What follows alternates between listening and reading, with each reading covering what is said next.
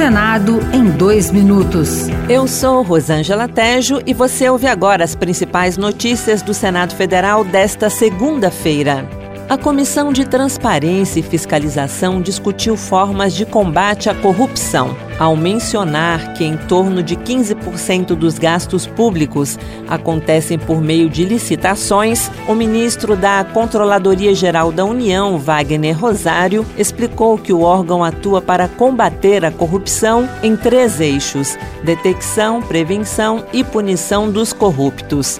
O senador Eduardo Girão, do Podemos do Ceará, defendeu transparência em todos os níveis. Estamos diante de uma situação gravíssima, emergencial, devido à quantidade de denúncias de corrupção em todos os níveis da administração que ocorre sistematicamente. O número de brasileiros negativados é o maior dos últimos 12 anos, com 40% das pessoas com nome sujo, segundo o SPC.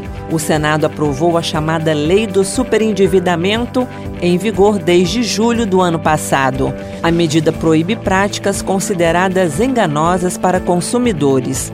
Para o senador Rodrigo Cunha, do União de Alagoas, o endividamento tem consequências avassaladoras para as famílias. As pessoas que estão endividadas, elas entram num estresse familiar, afeta a sua vida, a sua autoestima, o seu ambiente de trabalho, em situações que acabam levando a buscas de realidades como o alcoolismo, a busca das drogas, ou seja, afeta todo o ambiente de uma família que não consegue pagar as suas dívidas com o que recebe. Outras notícias sobre o Senado estão disponíveis em senado.leg.br barra rádio.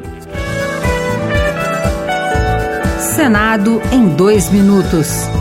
Uma produção Rádio Senado.